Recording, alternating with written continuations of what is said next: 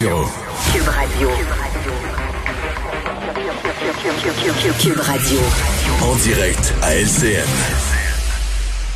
17h27, Mario Dumont que l'on retrouve dans les studios de Cube Radio. Mario, euh, la vaccination obligatoire dans le milieu de la santé, ça suscite encore euh, beaucoup de craintes de la part des syndicats qui l'expriment. Oui, exactement. Euh, et qui sont interpellés aussi, par exemple. Ils ont une, euh, une situation difficile parce qu'eux ont le devoir de représenter leurs membres. Et certains de leurs membres là, euh, font sonner le téléphone depuis hier après-midi, puis sont pas de bonne humeur, puis disent, là, vous allez nous défendre, le gouvernement veut nous mettre en sans-sol.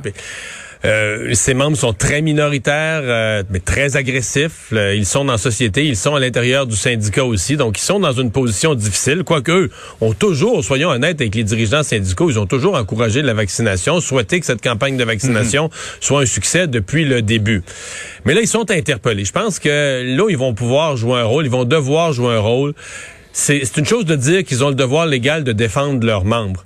Mais quand leurs membres vont être placés devant le choix de faire des esclandres ou de faire des griefs ou de faire... Je pense qu'ils vont quand même devoir s'asseoir avec eux et dire ce qui serait moins long qu'un grief? En minutes, en argent gaspillé et en... Ce serait d'aller te faire vacciner. Ce qui serait moins long de faire des procès jusqu'à la Cour suprême et de revirer le monde à l'envers? Ce serait d'aller se faire vacciner. C'est simple, c'est gratuit, c'est efficace, les chiffres sont là, ça démontre l'efficacité, euh, ça protège, ça protège toi, ça protège les autres. Je pense. Mais il y en a combien? Est-ce qu'on a des chiffres, Mario? Est-ce que les ben, dans la santé, euh, dans la santé, c'est là il y en a qui y vont. Avec l'annonce d'hier, il y en a qui y vont, mais à mon avis, on est encore à 5 On a vu hier 19 000 vaccinations, donc il doit y avoir des gens du milieu de la santé certainement là-dedans. Ce sont de petits pourcentages. Mais c'est toujours pareil avec la COVID, de petits pourcentages, de grand nombre de personnes, ça, finit que c'est des milliers de personnes pareilles. C'est, c'est en pourcentage, on dit ah, c'est juste 4-5% mais mettons 5 de, de, de, centaines de milliers d'employés, ça finit que ça fait mm-hmm. quand même du monde. Donc euh, voilà, ça va être euh, ça va être à suivre, mais ce qui, ce qui est frappant, c'est quand on parle autant au, monde médical, quand on parle aux spécialistes de l'épidémiologie, il n'y a pas de nuance, il n'y a pas d'ambiguïté. Il fallait que ce soit fait. Il faut que les gens qui sont le personnel soignant euh, soient vaccinés. Et même, euh, il y a une espèce d'unanimité autour du fait que la règle du 15 minutes que le gouvernement avait annoncé au point de départ, qu'il fallait, euh, les, on ne vaccinait de façon obligatoire que les personnes qui étaient en présence de la clientèle pendant une quinzaine de minutes tout le monde dit que c'était pas applicable cette affaire-là. Il fallait vacciner tout le monde. Tu travailles dans un hôpital. Si t'es pas en contact direct avec les patients, là, tu vas te retrouver dans une réunion en contact avec quelqu'un qui est en contact avec les patients.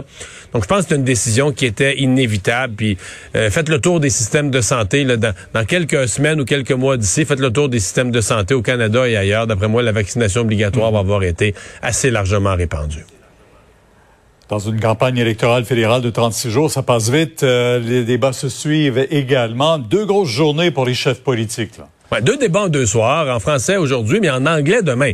Et là, en mhm. anglais, souvenons-nous, oui, souvenons-nous que c'est le seul, exactement. Et, qu'on le veuille ou non, au Canada, la majorité des voteurs, la majorité de la population, ils sont des anglophones, donc ils n'ont qu'un seul débat demain soir. Donc ça fait euh, ça fait une espèce de, de, de, 48 heures là, extrême pour les chefs. Débat ce soir où on voudra pas évidemment utiliser toutes ces munitions parce qu'il faut s'en garder euh, pour demain en anglais. faut pas que les adversaires voient venir tous les coups. Donc, euh, ça va être à suivre. Et bon, on a un sondage léger qui est sorti après-midi. Les, tendances sont inversées. Hein? ouais, ouais. les tendances sont inversées. Monsieur Trudeau est reparti en montant. Monsieur O'Toole a plafonné. C'est reparti en descendant. Pas beaucoup. Donc, d'un côté, Renault O'Toole peut dire, ouais, là, je suis reparti du mauvais de l'autre côté, il peut dire 33 j'ai pas eu ça au cours de la dernière année. Il a toujours été entre 28 et 30. il peut se dire 33, c'est pas si pire. Monsieur Trudeau, il peut se réjouir à se dire, ben, je suis reparti du bon bord, mais de l'autre côté, euh, il, faisait une élection pour avoir un mandat majoritaire. Sinon, il n'aurait pas fait d'élection. Puis là, il est pas sur le bord de l'avoir, son, son, mandat majoritaire. Donc, des bonnes et des mauvaises nouvelles pour tout le monde. Ça dépend comment on regarde ça. Mais, euh, mais disons que Monsieur Probablement que le débat en anglais aussi sera déterminant pour euh, tout le Canada anglais aussi. Là, mais disons que, on les interpellera directement dans leur langue. Oui, oui. Mais atmosphère et momentum, là, M. Trudeau a repris du poil de la bête. Moi, je trouve que c'est Aaron mhm. O'Toole qui arrive dans ces débats avec moins de momentum. Donc, lui, il doit redoubler d'ardeur. Il va falloir qu'il soit plus mordant, je pense, que ce qu'on a vu dans le face-à-face la semaine passée.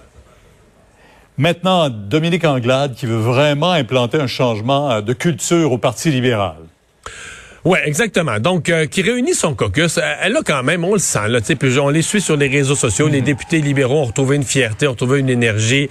Euh, ils se sont promenés dans les cantons de l'Est en équipe, donc on sent un esprit d'équipe. Mais bon, quand même eu un petit accrochage ce matin lorsque Guetta Barrette a dit, moi, je, je rêve de redevenir ministre de la Santé, Madame Anglade. Mais en même temps, c'est une preuve de leadership qui a été très ferme, qui s'est rendu compte politiquement que dans le grand public, ça passerait pas, et qui a dit qu'il n'y en était pas question. Donc, a fermé complètement la porte à ça.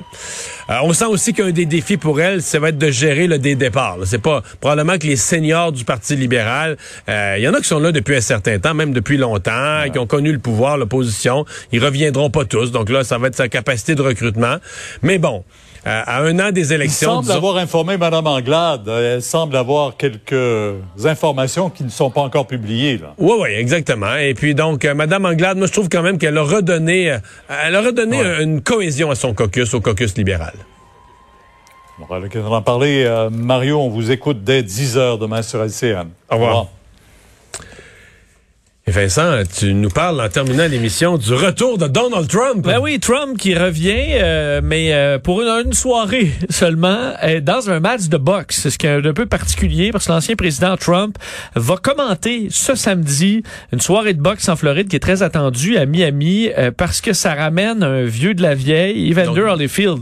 Qui a pas il, va, être le Jean-Paul Sartrand d'une soirée. Là. Ouais, c'est du pay-per-view. Alors ceux qui vont s'acheter ce combat-là pour 50 dollars pourront entendre les commentaires de l'ancien président président Trump sur le combat. Lui qui a déjà quand même euh, euh, bon organisé plein de combats dans ses euh, casinos à Atlantic City. Alors il dit d'ailleurs qu'il est très excité, va commenter sans filtre et en direct ce qui va se passer parce que ça ramène entre autres aussi Anderson Silva, Tito Ortiz qui vont s'affronter.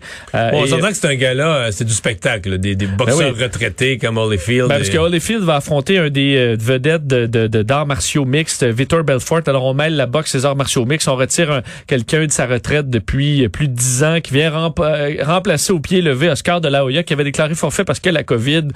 Écoute, c'est tout un, tout un show. C'est du spectacle. C'est du spectacle et écoute, quoi de mieux qu'ajouter pour faire un show que Donald Trump, ça risque d'être suivi. Donald Trump, il fait pas du spectacle, il est un homme d'État.